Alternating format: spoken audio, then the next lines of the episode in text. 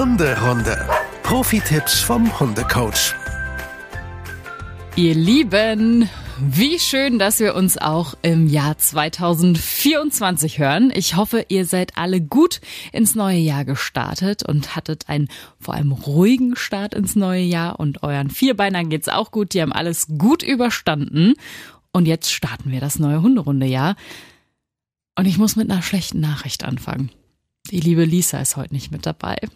Und zwar Lisa ist krank.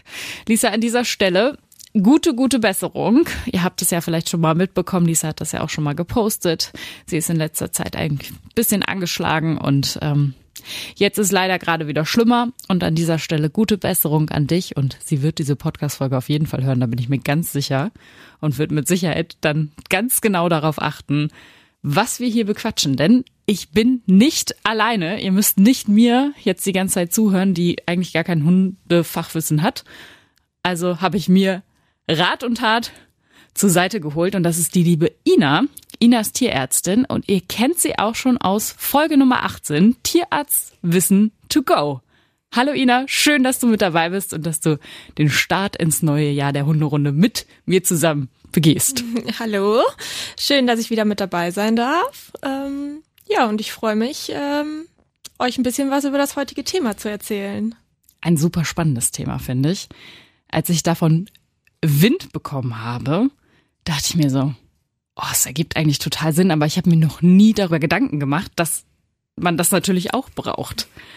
Denn tatsächlich, euer Hund könnte vielleicht Leben retten, also Hundeleben retten. Denn wir wollen über Blutspende beim Hund sprechen. Lisa, ähm, Lisa sage ich jetzt schon, siehst du, ich vermisse dich einfach so sehr. Ina, würdest du sagen, dass das vielen Hundehaltern irgendwie schon ein bewusstes Thema ist oder ist das eher noch so ein bisschen zurück und das kommt immer mehr auf? Ja, ich glaube, viele Be ähm, Hundebesitzer können sich das gar nicht vorstellen, dass es das äh, bei Tieren mittlerweile auch gibt, also zumindest bei Hund und Katze. Ja.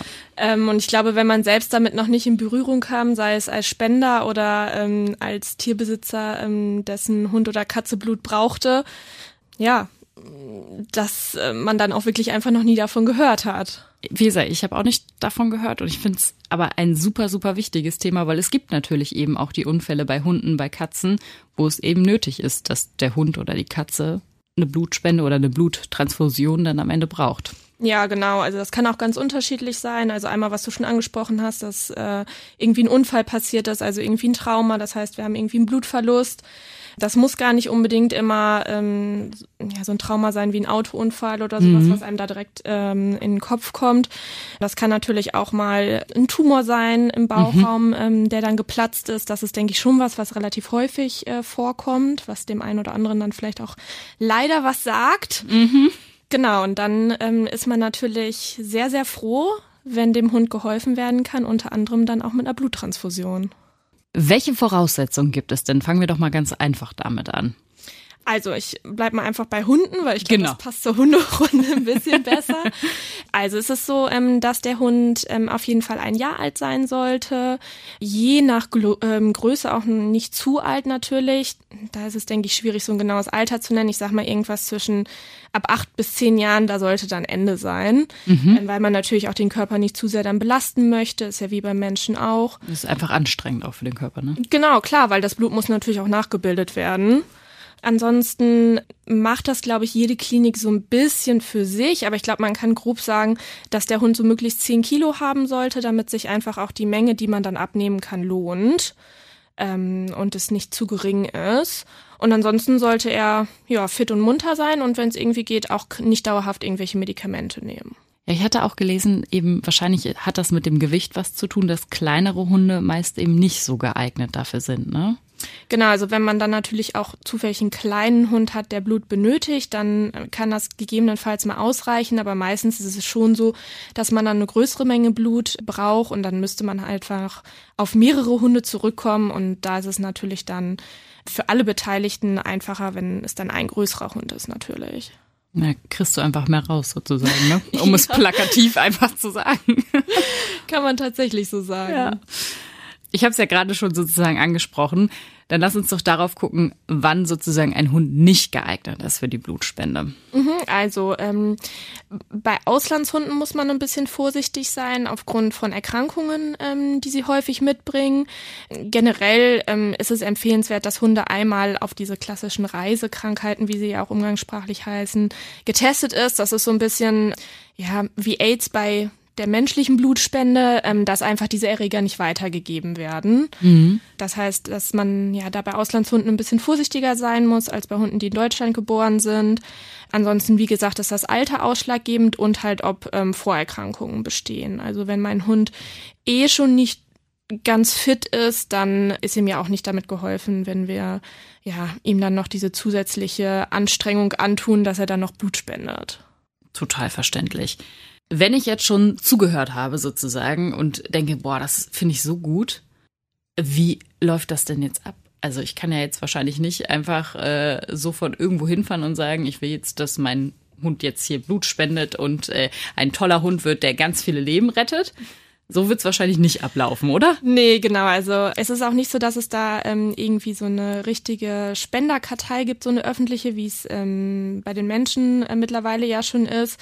Viele Kliniken ähm, haben teilweise schon so ein bisschen ähm, Blut auf Vorrat, weil die natürlich auch einfach ähm, immer wieder Patienten haben, die wirklich Blut auch benötigen.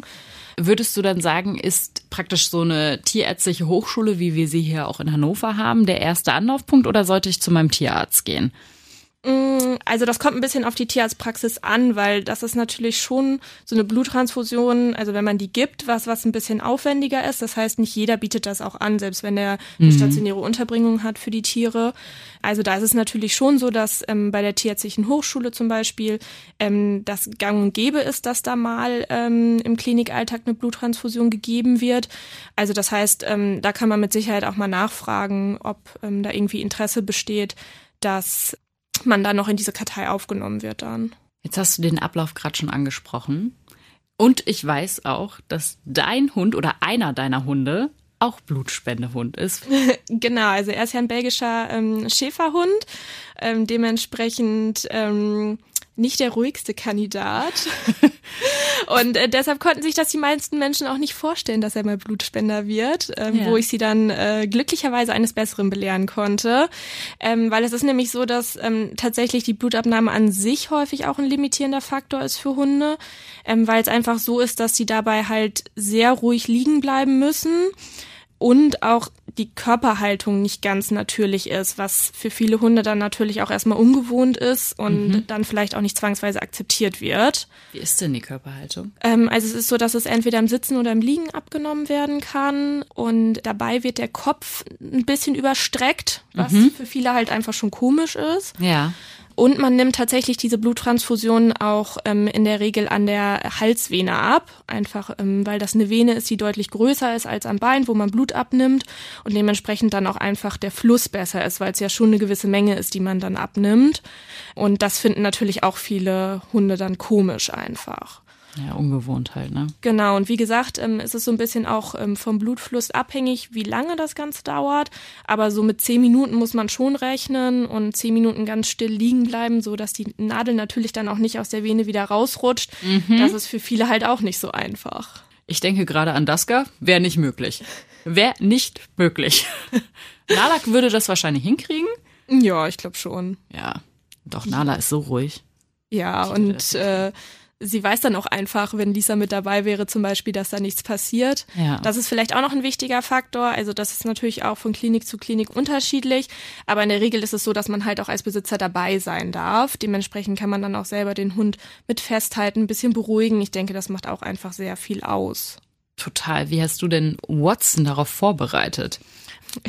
tatsächlich ähm, Tierarzt-like relativ wenig. Also wir haben das schon mal geübt, dass er ruhig auf der Seite liegen muss mit diesem überstreckten Kopf. Ich mhm. dann auch gerade mal so ein bisschen ähm, am Hals ähm, doller gekrault habe, mal so das so ein bisschen simuliert habe mit dem Finger, dass da ein bisschen Druck aufgebaut wird. Das kannte er schon vorher. Aber natürlich muss man sagen, das Umfeld ist dann noch wieder ein ganz anderes. Ähm, Riecht auch alles anders. Genau, ist total aufregend. Es macht ja dann auch jemand anderes einfach. Aber ich denke, wenn man da einmal ähm, ja so ein gewisses Vertrauen auch aufgebaut hat, dann kann das auf jeden Fall klappen. Wie oft war Watson schon Blutspender? Ähm, also es ist ja so, dass ähm, prinzipiell alle drei Monate Blut gespendet werden kann. So lange sollte man auf jeden Fall immer warten. Bei ihm ist es so, dass sein Blut relativ beliebt ist. Oh, das sind wahrscheinlich die Blutgruppen. Da kommen Ja. wir auch noch mal drauf zu sprechen. ähm, genau, und deshalb hat er bestimmt jetzt schon vier, fünf Mal Blut gespendet. Ich denke schon, so in den letzten, was waren das, zwei, drei Jahre. Ja, Genau. Wahnsinn. Lass uns noch mal auf den Ablauf gucken, wenn wir jetzt sozusagen dahin gehen würden. Was passiert als allererstes? Also als erstes ähm, würde man einmal dem eigenen Hund ähm, ganz normal Blut abnehmen, wie man es vielleicht vom Haustierarzt kennt, äh, weil man natürlich auch da nochmal ähm, sicher sein will, dass die Blutwerte von dem, der spendet, in Ordnung sind. Genau, da würde man dann, wie gesagt, das Blut untersuchen. Wenn da alles in Ordnung ist, dann würde man langsam die eigentliche Blutabnahme für die Transfusion vorbereiten. Das heißt, ähm, den Hals ähm, rasieren im entsprechenden Bereich, den Hund hinlegen. Ähm, das Ganze wird dann desinfiziert gründlich, dass dann natürlich auch nichts passiert. Ja, und dann würde es auch quasi schon losgehen. Okay, du hattest gesagt, das dauert ungefähr so zehn Minuten. Gibt es da irgendwie, gerade für die Hunde vielleicht, die jetzt nicht so super trainiert sind, gibt es da auch Beruhigungsmittel in Anführungsstrichen? Also natürlich kann man das theoretisch auch mit einer leichten Sedation machen. Ziel des Ganzen ist natürlich, das nicht zu machen, weil man den Hund nicht unnötig irgendwie belasten möchte dadurch. Und natürlich versucht man sich dann schon so Leute in der Kartei zu holen, wo das halt auch wirklich ohne geht. Ja. Also es gibt immer mal wieder Fälle, wo das nötig ist, weil zum Beispiel eine Familie zwei Hunde hat. Der eine braucht eine Bluttransfusion, sie stellen gerne den anderen zur Verfügung, der kennt es aber nicht. Und dann ähm, kann man das durchaus auch mal im sedierten Zustand machen. Aber wie gesagt, schöner ist, wenn das einfach im Wachzustand geht. Dann hat mit der Abnahme alles geklappt. Was passiert danach? Also mit dem äh, Spender im Grunde genommen gar nicht mehr so viel. Man drückt wie an jeder anderen Vene auch das Gefäß einfach gut ab, dass das nicht mehr so doll nachblutet, vor allen Dingen unter die Haut auch nicht. Das erfolgt natürlich ein bisschen länger, einfach weil es ein größeres Gefäß ist. Ähm, manchmal ähm, legt man dann auch noch einen Halsverband an. Das sieht dann auch besonders dramatisch immer aus, wenn man dann so mit dem Hund äh, wieder nach Hause fährt. Genau, und das Blut, was ähm, dann abgenommen wurde, das geht entweder quasi direkt zu dem Hund, äh, der es in dem Fall benötigt, kann aber auch ähm, eingefroren werden und ist dann ungefähr so einen Monat haltbar im eingefrorenen Zustand. Ach krass, doch so lange. Genau. Wie viel wird denn überhaupt abgenommen eigentlich? Wir haben ja schon gesagt, es ist relativ viel, aber wie viel ist es so ungefähr? Pi mal Daumen? Ähm, also Watson wiegt zum Beispiel äh, 27 Kilo ähm, und bei ihm könnten dann so ungefähr 270 Milliliter abgenommen werden. Okay, ist ja schon einiges. Ne? Genau. Ja. Und das hängt dann ja eben mit dem Gewicht immer unterschiedlich davon ab, wie viel da möglich ist wahrscheinlich. Genau, deshalb ähm, nimmt man ja auch nicht ganz so gerne so kleine Hunde, weil dann einfach äh, das Blutvolumen, was man abnehmen kann, dementsprechend gering ist. Nur weil man wie bei Menschen natürlich auch nur so viel abnehmen will, ähm, wie der Körper dann auch gut regenerieren kann, ohne dass dann irgendwelche Symptome auftreten. Jetzt haben vielleicht einige von euch die Frage, ist das denn überhaupt gefährlich? Kann ich meinem Hund damit irgendwie schaden, wenn ich meinen Hund so Blutspende gebe? Also letzten Endes natürlich ist es wichtig, dass der Hund dann auch wirklich stillhält, weil es ist eine große Nadel. Ähm, zum einen, wenn er dann da doch nicht so stillhält, könnte man ihn natürlich damit verletzen. Auf der anderen Seite ist es halt einfach wichtig, dass man im Vorfeld weiß, dass der Hund gesund ist, weil wie gesagt, ähm, wenn das nicht der Fall ist, dann schadet man ihm natürlich schon damit, wenn äh, man ihm dann noch zusätzlich da Blutvolumen klaut und das nächste Problem äh, sozusagen schafft, obwohl er eigentlich noch mit was ganz anderem zu kämpfen hat. Ich denke, das sind so die Hauptfaktoren. Ansonsten kommen die meisten damit super zurecht. Also ich habe es meinem Hund zum Beispiel nie angemerkt überhaupt. Also ich habe dann natürlich darauf geachtet, dass ähm, dann auch mal ein paar Tage alles so ein bisschen ruhiger war. Aber das ging dann eher äh, von mir aus und nicht von ihm aus. Jetzt hast du vorhin gesagt, dass Watsons Blut besonders beliebt ist. Und ich habe schon vermutet, das liegt an, dem, an der Blutgruppe. Lass uns doch mal auf die Blutgruppen schauen und vielleicht auch so ein bisschen zum Unterschied, weil ich glaube, viele Menschen kennen ja das bei uns. Da gibt es irgendwie ein paar mehr Blutgruppen. Ich glaube, beim Hund gibt es aber gar nicht so viele Blutgruppen, oder? Also es ist so, dass es schon theoretisch 20 verschiedene Blutgruppen 20 äh, verschiedene, gibt, Wahnsinn. Aber die nicht ähm, ganz so relevant sind für diese Bluttransfusionen. Also da schauen wir tatsächlich nur ähm, auf eine bestimmte Blutgruppe. Das ähm, nennt sich bei Hunden DEA 1.1. Und da gibt es ähm, positiv und negativ. Mhm. Und ähm, negativ ist erstens zu einem gewissen Grad so ein Universalspender. Und Hunde, die da negativ getestet wurden, dürfen auch nur negatives Blut kriegen. Also kann man sich denken, dass negativ so ein bisschen ähm, rar ist. Mhm. Genau, und das ist halt äh, Watsons Blutgruppe und dementsprechend äh, ist er da sehr gefragt. Ja, ähm, verständlich. Und äh, genau, es wird dann immer sehr gerne als Blutspender da genommen. Können sich die Blutgruppen auch, also du hast eben gesagt nur eins und eins, aber gibt es noch irgendwelche anderen Unverträglichkeiten zwischen den Blutgruppen? Ähm, nee, eigentlich ähm, testet man wirklich nur ähm, auf diese einen Antigene und genau, dann meistens ist es auch umgangssprachlich so, dass nur von positiv und negativ gesprochen wird, was mhm. die Blutgruppe angeht. Ähm, genau, und das ist dann immer auf ähm, dieses DEA 1.1 bezogen. Ich habe aber gelesen, dass tatsächlich die Blutgruppe gar nicht so entscheidend ist bei der ersten Bluttransfusion. Stimmt das oder würdest du sagen, ist eher ein bisschen irrtümlich gemeint? Nee, es ist schon so, ähm, einfach weil die nicht ähm, wie wir Antikörper ja. ähm, grundsätzlich haben. Und genau dementsprechend ist es ähm, bei der ersten Bluttransfusion so, dass da häufig nichts passiert. Aber ähm, alles, was danach kommt, sollte dann schon strikt nach den Blutgruppen wirklich erfolgen. Was ist so deine Einschätzung? Würdest du sagen, dass das relativ häufig gebraucht wird. Also gehst wahrscheinlich hier zu Tiho in Hannover wahrscheinlich, ne? Wie oft wirst du da sozusagen alarmiert? ähm, also da ähm, ist es so, dass ich zum einen mal da Blut spende, weil ich ja. da ja auch früher gearbeitet habe und sie dadurch ähm, uns halt auch kennen. Zum anderen ist es so jetzt in der Tierklinik Großmoor, wo ich jetzt arbeite, ähm, dass wir da auch gerne mal auf ihn zurückkommen.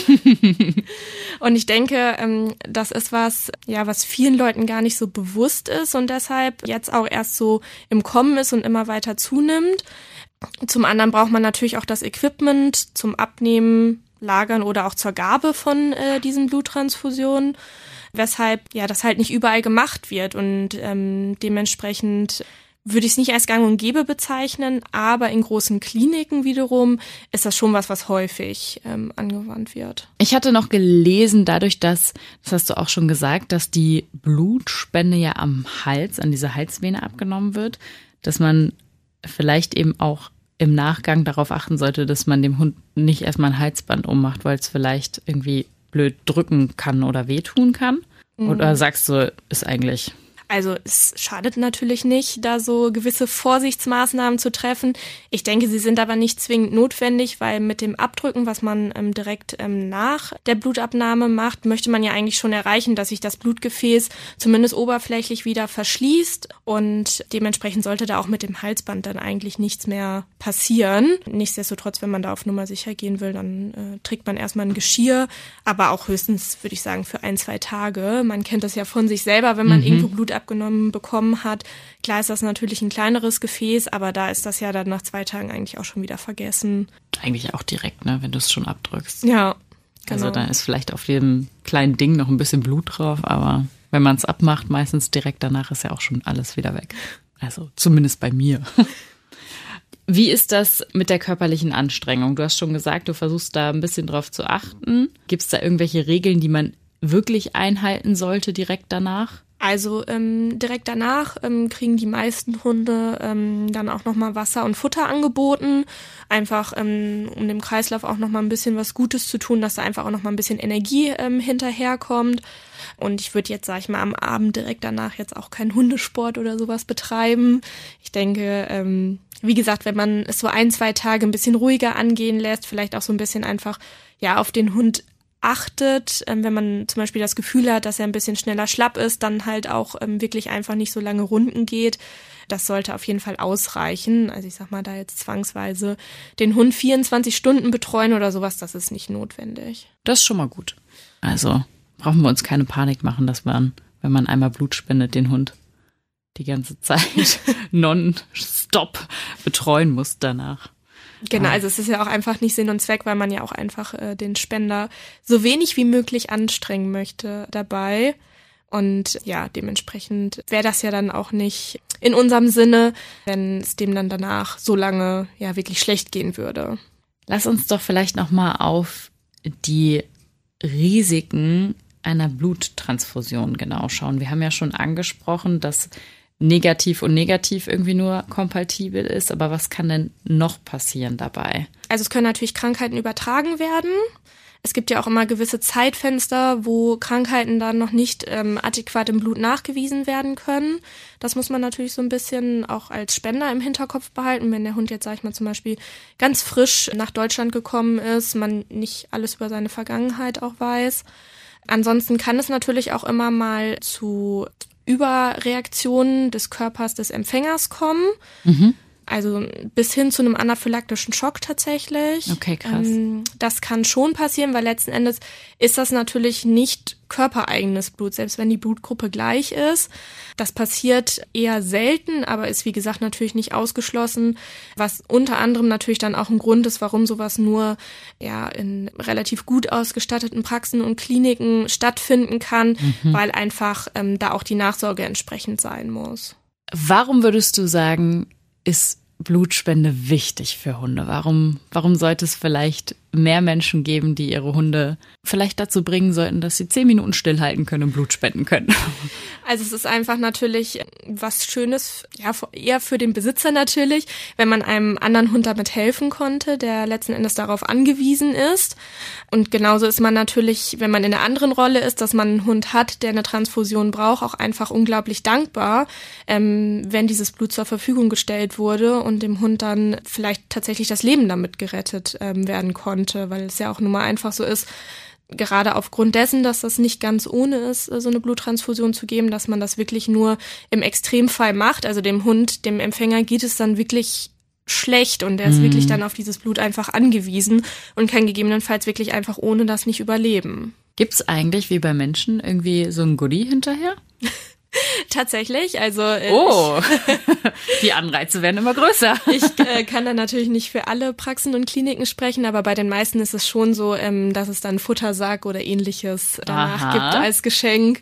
Sehr schön. Ähm, weil man natürlich auch als Tierarzt dankbar ist, wenn man da dem kranken Hund ähm, noch besser helfen kann. Und Genau, das natürlich auch einfach ein Aushängeschild in gewisser Weise ist, wenn man das anbieten kann, so eine Bluttransfusion zu geben. Und ich bin immer noch total begeistert, dass es das gibt, obwohl es natürlich so also es ergibt total Sinn, dass es das gibt, weil natürlich haben auch diese, brauchen diese Tiere das. So, aber Wahnsinn, habe ich nie drüber nachgedacht in meinem bisherigen Leben. Obwohl wir ja einen Hund haben. Naja. Also Goodie gibt's, aber jetzt vielleicht noch eine der spannendsten Fragen. Kostet mich das irgendwas? Also, ähm, wenn mein Hund Blut spendet, äh, kostet das natürlich nichts. Es ist in der Regel so, dass man aber jetzt auch kein Geld dafür kriegt, sondern wie gesagt dann eher so ein Goodie in Form von einem äh, Futtersack. Aber wenn mein Hund äh, transfusionspflichtig wird und diese Bluttransfusion braucht, gibt es die, wie alle medizinischen Sachen, natürlich nicht umsonst, weil damit, wie wir ja jetzt schon ähm, erklärt haben, relativ viel Aufwand verbunden ist und ja auch einfach die tierärztliche Überwachung dann in dem Moment relativ umfangreich ist, mhm. dass es schon nicht günstig ist. Ähm, da variieren natürlich die Preise, ganz klar, aber ich denke, so mit roundabout 300 Euro muss man da schon auf jeden Fall rechnen. Okay, ich hätte jetzt sogar noch mit mehr gerechnet, um ehrlich zu sein. Ich bin ein bisschen beruhigter. Ich dachte gerade, oh Gott, das, was für eine Summe wird sie mir gleich nennen? Obwohl man ja sagen muss, das ist dann aber auch wirklich nur die Bluttransfusion. Also ja, eben, da, da kommt ja noch der Rattenschwanz mit, ne? Genau. Ja. Okay, aber gut, ist ja dann auch notwendig und dann ist ja wahrscheinlich so gut wie jeder Hundehalter auch bereit, das zu zahlen. Klar, und vor allen Dingen, wenn man einmal den Weg gegangen ist, wie du schon sagtest, da ist ja noch ein Rattenschwanz dran. Mhm dann sind die meisten schon äh, bereit dazu, dann das auch noch in Kauf zu nehmen, um dann letzten Endes ja dem Hund auch adäquat helfen zu können.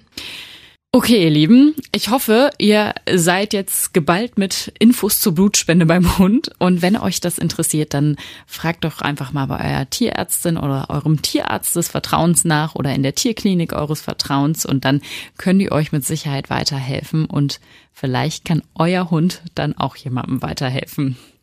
Genau, ansonsten gibt's ja auch immer wieder ähm, Aufrufe im Internet bei Facebook oder unter anderen Plattformen, dass einfach Blut benötigt wird. Ähm, da kann man auch, denke ich, einfach nochmal die Augen offen halten, wenn man prinzipiell dazu bereit ist. Liebe Ina, ganz lieben Dank, dass du da warst. Liebe Lisa, ich hoffe, die Folge hat dir gefallen. Ich hoffe, wir haben das gut gemeistert, Ina und ich. Und äh, ich hoffe, dass du ganz bald wieder an meiner Seite bist. Wir haben dich schon vermisst. Auf jeden Fall. Ja, Lisa hätte natürlich auch noch mal mehr dazu sagen können, wie ihr jetzt euren Hund trainieren könnt darauf, aber das holen wir vielleicht noch nach und schwenken noch mal einen kleinen Schwenk in einer anderen Folge dazu ein, aber auf jeden Fall Lisa weiterhin gute Besserung. Und ihr Lieben, wir hören uns ganz bald wieder im neuen Jahr mit einer neuen tollen Folge der Hunderunde. Und wenn ihr uns nicht schon folgt, dann folgt uns doch gerne bei Instagram. Da findet ihr uns unter Hunderunde-Podcast und wir freuen uns natürlich auch über eine tolle Bewertung hier bei Spotify. Gerne fünf Sterne dalassen. Macht's gut, ihr Lieben. Hunderunde, eine Produktion von Antennen Niedersachsen.